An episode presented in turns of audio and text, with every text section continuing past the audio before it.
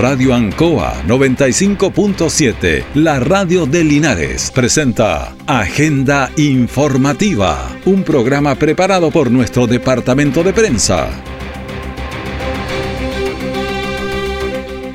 Muy buenos días, bienvenidos a Agenda Informativa de la Radio Ancoa en este viernes 30 de septiembre de 2022, último día del mes de la patria.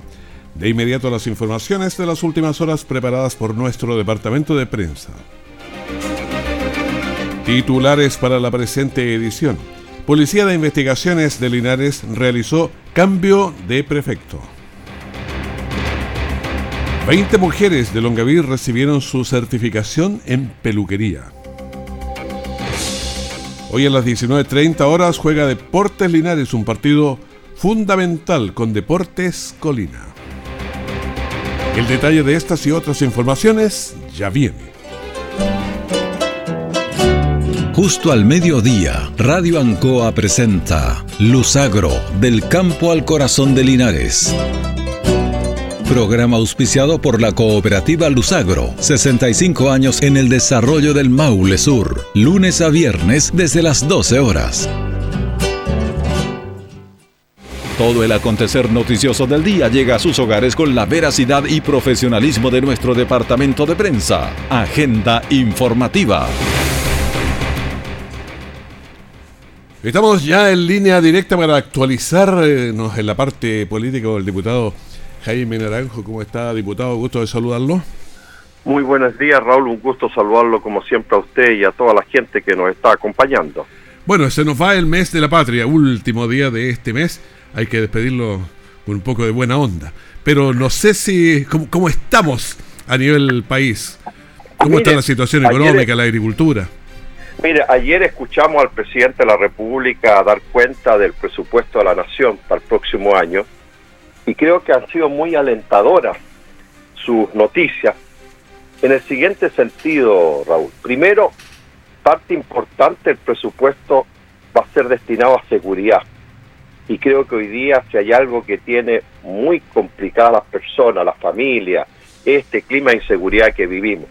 Y por consiguiente, que el presupuesto por primera vez, ¿ah? yo he participado muchas veces en presupuesto, tenga como objetivo central la seguridad, me parece una señal muy potente por parte del gobierno de que se va a enfrentar al crimen organizado y a la delincuencia con todos los instrumentos y además vamos a dotar a las policías para que puedan cumplir esa labor con los medios y con los recursos. Así que potente señal.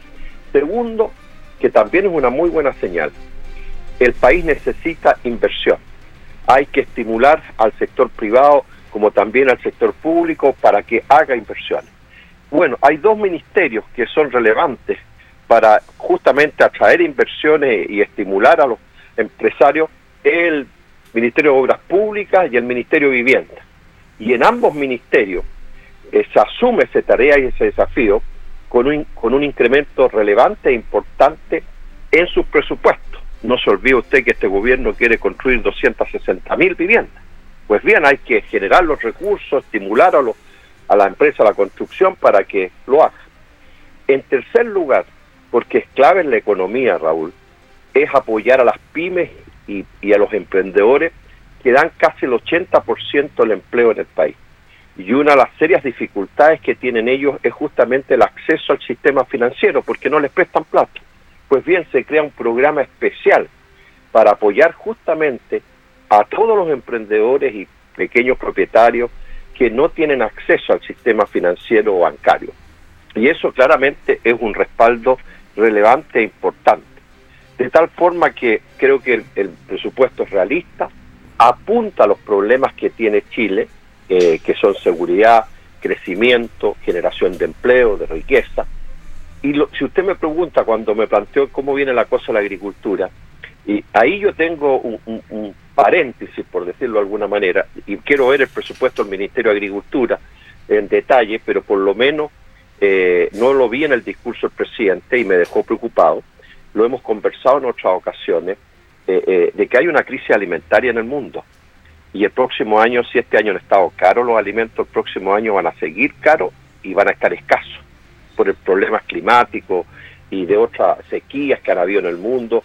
y que ya nosotros ya sabemos ya cómo, cómo, fue las cosechas en, en el norte y por tanto yo no vi el tema de la seguridad alimentaria puesto como un tema relevante en el presupuesto. Yo por lo menos en la discusión que vamos a dar en las comisiones de Hacienda que me toca presidir, voy a poner el acento en eso. Es si bien es cierto, hubo este año un programa Siembra por Chile, creo que ese programa debe, deberá ser mucho más audaz, deberá tener mucho más recursos para que nuestros productores vuelvan a sembrar los campos de arroz, de trigo, de remolacha, de maravilla y de tantos otros alimentos que nos hacen mucha falta en el país y que los estamos muy comprando muy caro en el extranjero por no producirlo aquí en Chile.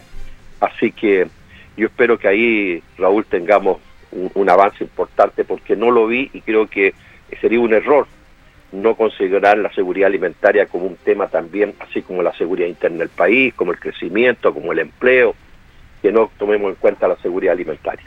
Hay que estar atento entonces a ese punto que va a pasar con la seguridad alimentaria. Hay otro tema que a uno le preocupa, pero es cultural, no, no se pueden hacer leyes ahí, me imagino.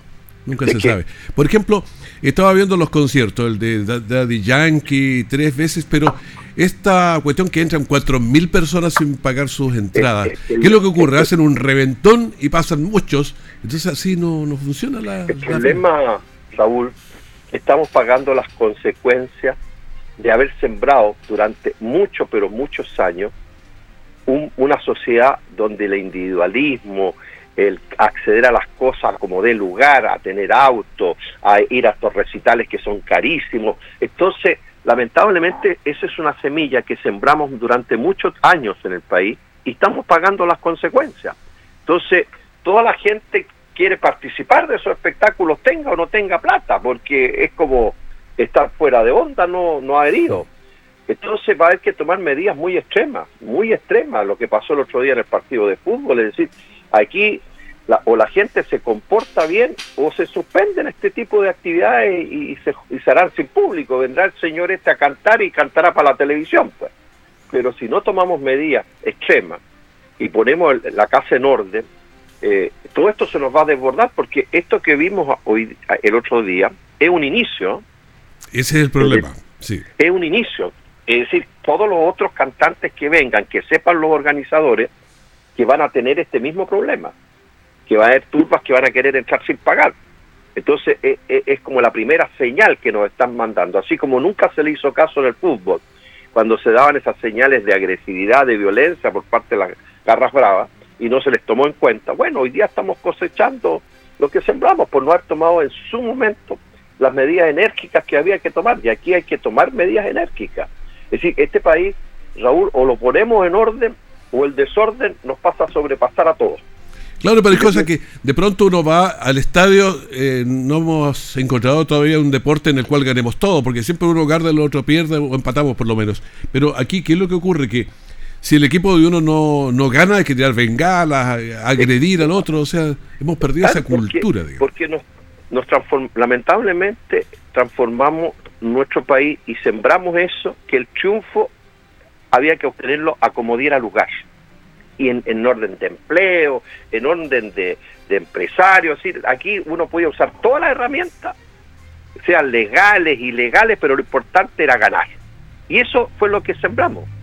Entonces no se educó a la gente en valores, en principios, de que hay ciertas cosas que se pueden hacer y otras no. Y, y es el precio que estamos pagando.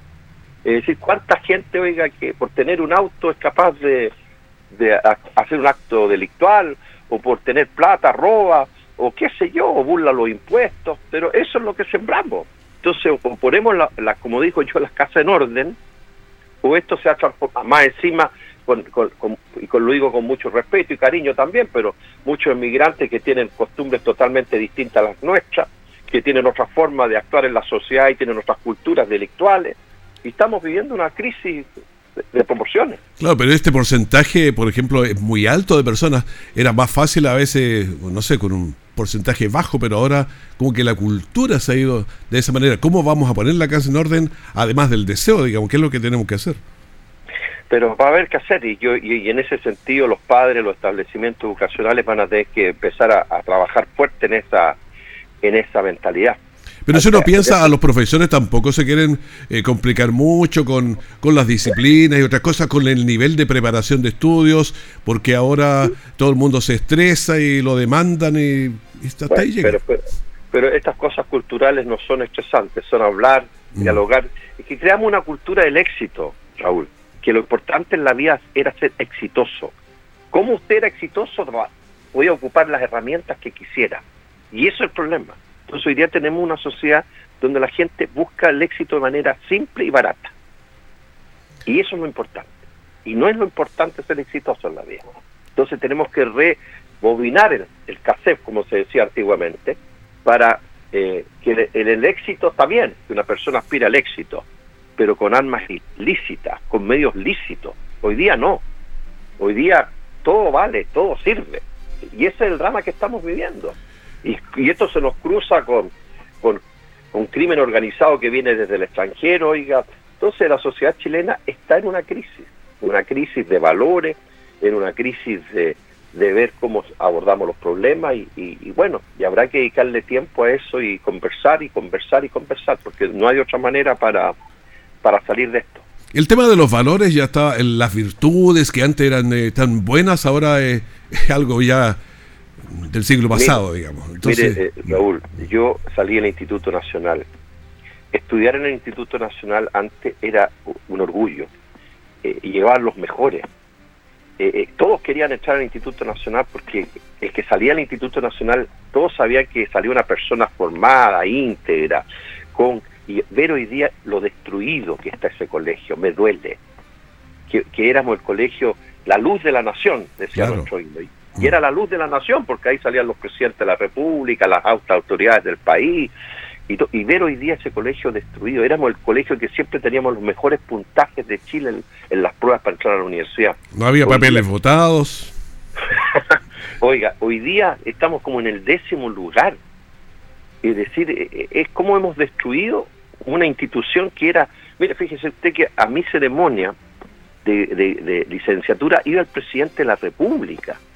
A ese nivel le hablo. Hoy día el presidente de la República ni en broma iría a la licenciatura al Instituto Nacional, los, los, overoles blancos lo queman vivo. ¿Ah? Sí, yo creo que hay harto tema que, cortar aquí, hay que partir desde abajo y esto no va a ser fácil. Mira, ¿me puedo, hacer un comentario final antes de, despedirnos? Me, me tiene preocupado, Raúl, este plebiscito que se va a hacer por el parque. Porque me tiene que ser preocupado porque más que todo yo creo que, y usted y los que lo estamos escuchando, queremos que haya más áreas verdes en la ciudad de Linares, en el sector No Amanecer, en el CAMU, allá donde está la población Yerbas Buena, qué sé yo. Yo creo que nadie se opone. Pero me preocupa que se haya generado una división entre los que quieren el parque y los que no quieren. Cuesta entender eso, sí, a mí por lo menos. E, entonces, porque claro, uno dice, mire, las prioridades son otras, y yo creo que tienen razón Fíjese que, y usted la otra vez se enteró como con el alcalde Mario Mesa, estamos en esta campaña de hacer el paso bajo nivel ahí en el sector Matadero, para poder conectar mejor todo el sector sur de, Linares. Yo creo que esa prioridad es mucho más importante, por ponerle un ejemplo, que hacer el parque. Porque eso sí que resolvería un problema, un nudo que tiene ahí Linares, de cómo se conecta con los barrios del sector sur. Entonces hay Pero hay recursos sectoriales que podrían hacerlo perfectamente. Eso, estamos en eso, estamos en eso. Porque acá el parque tiene un 2.7% del presupuesto que se paga además en cuanto el, sea, el terreno, digamos, que está, si uno lo mira a precio de mercado. Y por eso me tiene preocupado. Lo bonito hubiera sido todo detrás de esta, de esta acción. Claro. Todo. Pero no ha sido así y uno va a los barrios y la gente en los barrios le manifiesta su malestar, pero ¿cómo? Mire cómo está el pavimento, las veredas aquí en nuestra población, mejor que gasten la plata en arreglarnos las veredas, el pavimento, qué sé yo, que haya más eh, vehículos de seguridad ciudadana para que ayuden a las policías. Entonces la gente percibe que hay otras prioridades. Yo entiendo, o sea, a mí me encantaría que hubiera un parque, porque usted ve la, la entrada de Linares está preciosa con esa entrada que se le hizo y ese parque que se hizo a la entrada de Linares en la León Busto y que ojalá pudiéramos tener más cosas así pero no sé si es el momento de poner eso en primer lugar frente a otras prioridades que tiene la gente hoy en día en la ciudad. Pero bueno. Eh, antes que se. Mire, me están llegando preguntas. Alguien me pregunta aquí. La PGU quedaron de pagarla en agosto. Yo postulé. Estamos a 30 de septiembre y no pasa nada. Yo tengo entendido que se comienza a pagar ahora. Ah, porque va, a empezar en, octubre, que habían dicho en agosto. Entonces, por eso que. Lo que pasa es que. el problema es que en nuestro país, eh, Raúl, se, se toman medidas y después no se le explica a la gente que esas medidas no son instantáneas, sino que son por segmentos, por, eh, por etapas. Entonces, evidentemente, cuando usted hubo gente que recibió la PGU al tiro, todos pensaron que la iban a recibir todo al tiro, no. Pero dijeron el resto en agosto, de ahí para adelante, y estamos a 30 de septiembre. Sí, y se adelantó un pago, pero yo tengo entendido que debieran, ya el, el, el 90% fácilmente ya debiera estarla recibiendo antes de que termine el próximo mes. Y si no, que vayan a reclamar a mi oficina y vemos cómo ayudamos ahí para, para agilizar eso. Bueno, le, agradecemos el contacto, eh, diputado. Hemos conversado bastante. Así, que muchísimas gracias. buena la, conversa. Sí, por supuesto, y interesante, que es lo importante. Así que muchísimas gracias. Un abrazo grande para usted, Raúl, y un saludo muy cariñoso para todas las personas que nos han escuchado. Hasta luego. Hasta luego, muchas gracias. Linares mantiene altas cifras de accidentes de tránsito. Aprendamos a prevenir y cuidar de nuestras vidas. Radio Ancoa presenta Te quiero de vuelta programa que llega a ustedes gracias al financiamiento del Fondo de Fomento de Medios de Comunicación Social del Gobierno de Chile y del Consejo Regional. Un accidente de tránsito genera un tremendo impacto en las personas y familias involucradas. Genera muertes, personas discapacitadas de por vida y un tremendo daño al patrimonio familiar además de los costos que paga cada familia, según cifras de la Organización Mundial de la Salud, Chile gasta por este concepto un 2% del Producto Interno Bruto. Recuerde que hay daño en postes, semáforos, casas, puentes y todo tipo de infraestructura vial. Si manejamos responsablemente, nos ahorramos muertes, heridos y mejoraríamos fuertemente nuestra calidad de vida al invertir estos recursos en vivienda, salud, educación y otros ítems. Sea un conductor responsable.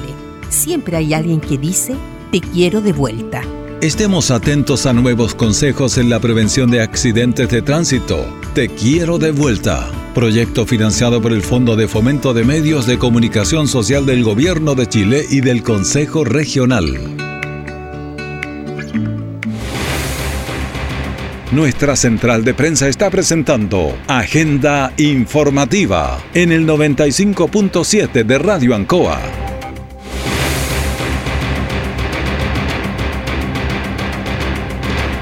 En una emotiva ceremonia se realizó el cambio de mando de la Policía de Investigaciones de Linares. El prefecto Juan Guajardo, tras casi 32 años de servicio, se acogió a retiro y asumió el prefecto Mauricio Toro. Bueno, escuchemos al ex prefecto ahora, eh, Juan Guajardo, que se despide de Linares. Obviamente, pero me voy feliz por el deber cumplido. Con casi 32 años de servicio en la institución, dejo a gente muy buena acá trabajando. Yo me alegro mucho que la institución, que el mando me haya destinado de prefecto a Linares, porque me encantó haber trabajado con ustedes, me encantó haber podido ayudar a la gente de esta provincia. A todo el mundo le gusta Linares, es bueno, es tierra encantadora. Sigamos escuchando ahora al nuevo prefecto, Mauricio Toro, quien señaló lo siguiente tenemos cierto el modelo investigativo preferente cierto que permite cierto identificar situar y posicionar a bandas clanes que se dedican cierto delitos de alta complejidad en esta comuna. Por lo tanto cierto eh, esto va a permitir y dar una respuesta oportuna e inmediata a la persecución penal de los delitos. Durante este tiempo el ex prefecto Juan Gajardo ha dejado huellas por su profesionalismo y calidad humana al servicio de la comunidad. Lo despedimos. Y escuchemos también a la Priscila González, la delegada presidencial provincial. Hoy nos deja el prefecto Gajardo, quien nos ha acompañado durante este año desde que hemos asumido también como gobierno provincial y la verdad es que hemos realizado un trabajo importante en términos del combate de la delincuencia. Asume hoy día como prefecto el prefecto Toro y también es una tremenda es un tremendo desafío seguir articulando el trabajo que ya veníamos realizando en los distintos comités policiales. Es una despedida, pero también entendemos que es el inicio a un, a un nuevo proceso. Bueno, hay procesos, cada prefecto, cada jefe en el fondo de las policías tiene su impronta, eh, sus técnicas, sus formas, aunque responde a un articulado general, pero siempre las personas le dan algún sello. La policía de, investigaciones, entonces hay cambio y escuchamos también al alcalde Mario Mesa. Pero hay personas que dejan una huella indeleble eh, que son imborrables con el tiempo y el caso de nuestro amigo Juan Gajardo, porque al margen del profesionalismo con la que hemos trabajado desde la Corporación Municipal de Linares y esta institución, que la Policía de Investigaciones, está la calidad humana, está el sello personal, está la, la cercanía, está la empatía. La Policía de Investigaciones, en los tiempos en que los delitos han aumentado, necesitan aún más trabajar mancomunadamente con la sociedad para generar seguridad y tranquilidad. A través del Servicio Nacional de Capacitación y Empleo CENSE, las eh, vecinas del sector de San Gabriel recibieron eh, conocimientos que les permitirán mejorar sus ingresos a través de cursos que se están entregando a ellos y que la Unión como personas también han podido lograrla. Están, estaban felices, emocionadas, las participantes eh, estuvieron activas durante todo este tiempo y vamos a escuchar a una de ellas, Nancy González, que es la representante del grupo. Me pareció ideal, ojalá eh, se sigan dando más cursos porque es una oportunidad para muchas personas que tienen ansias de aprender un oficio, eh, en donde poder levantar la economía de, de los hogares. Es, como dije em, hace un instante, somos un sector que estamos bastante abandonados, eh, por lo tanto para nosotros es primordial eh, que ENAP siga dándonos la oportunidad a través de Sense de seguir haciendo cursos eh, en donde la gente pueda obtener una certificación para seguir emprendiendo en cuanto a lo laboral. Además, eh, les permite potenciar las juntas vecinales del sector rural de San Gabriel y La Aguada. Escuchamos a Florencia Cereceda, integrante también de este grupo de las 20 mujeres. Es que creamos no solo de, peluquería, sino que de acción social, de solidaridad, de compañerismo, de comunicación. De hecho, lo que decía Nancy, se formó una junta de vecinos casi con pura gente de acá. ¿Cómo se llama la Junta de Vecinos? Junta de Vecinos de San Gabriel La Guada. Mire, a través del curso se formó esta Junta de Vecinos. Estaba, pero había que renovar la directiva. Ah, ya. Llevaba muchos años la directiva y estaba con la pandemia, había quedado un poco inerte. Entonces a la hora la vamos a, a, reactivar. Sí, reactivar y que resurja. Hay muchas ideas de formar clubes de, de adulto mayor, de, de centro madre, de hacer otras cosas de una ayuda social completa. Surgía a raíz del curso. ¿Está contento? Esta capacitación les permite adquirir conocimientos, puede levantar emprendimientos propios en el lugar del, algún lugar de la comuna u otras cercanas. Cristian Menchaca, alcalde de Longaví. Saludo especial a todos los funcionarios del CENSE, que es el brazo del Ministerio del Trabajo que hace posible que los recursos que aportamos entre todos los ciudadanos se focalicen en algo tan importante como es estos cursos que van a entregar una herramienta de, laboral a, las personas. Y hay que felicitar eh, con especial cariño y respeto a aquellas mujeres que emprenden, que toman estos cursos con mucha responsabilidad, porque hay que hacer las cosas del hogar, arrancarse para estos cursos, o muchas veces dejar un trabajo, pedir un permiso, para poder perfeccionarse. Así que un saludo muy especial y la verdad que fue muy grato en esta, mañana conocer a los gerentes, conocer la planta de NAP por dentro, una empresa estatal que y de, la mano con la Cámara de Comercio y con, el Ministerio del Trabajo, que es eh, en este caso la Edición Nacional del CENSE, se generan estos cursos. Así que muy contento y creo que esta es la, la vía, poder entregar herramientas a aquellas personas que han optado por la vía privada, por la vía particular, tener un emprendimiento de este tipo, son verdaderos empresarios en sus hogares. Capacitarse siempre es importante. No capacitarse es estancarse y como el mundo sigue avanzando en el fondo es quedarse atrás. La consulta ciudadana de este domingo ha sido el gran tema de la semana aquí en Linares. Todos los mayores de 16 años están invitados a emitir su opinión sobre la compra de 6.9 hectáreas de la que era la ex IANSA, una parte, la parte oriente por lo menos de ella. Y estamos solo a un par de días de esta consulta ciudadana para la compra de estos terrenos de la Equianza y vecinos se reunieron en el frente del lugar para manifestar su, su apoyo al proyecto. Escuchemos a Marco Vallejos, dirigente de las poblaciones Carlos Camus. Yo como dirigente social, representando Carlos Camus 2, 3 y 4, ¿no es cierto? Para mí es un proyecto muy bueno.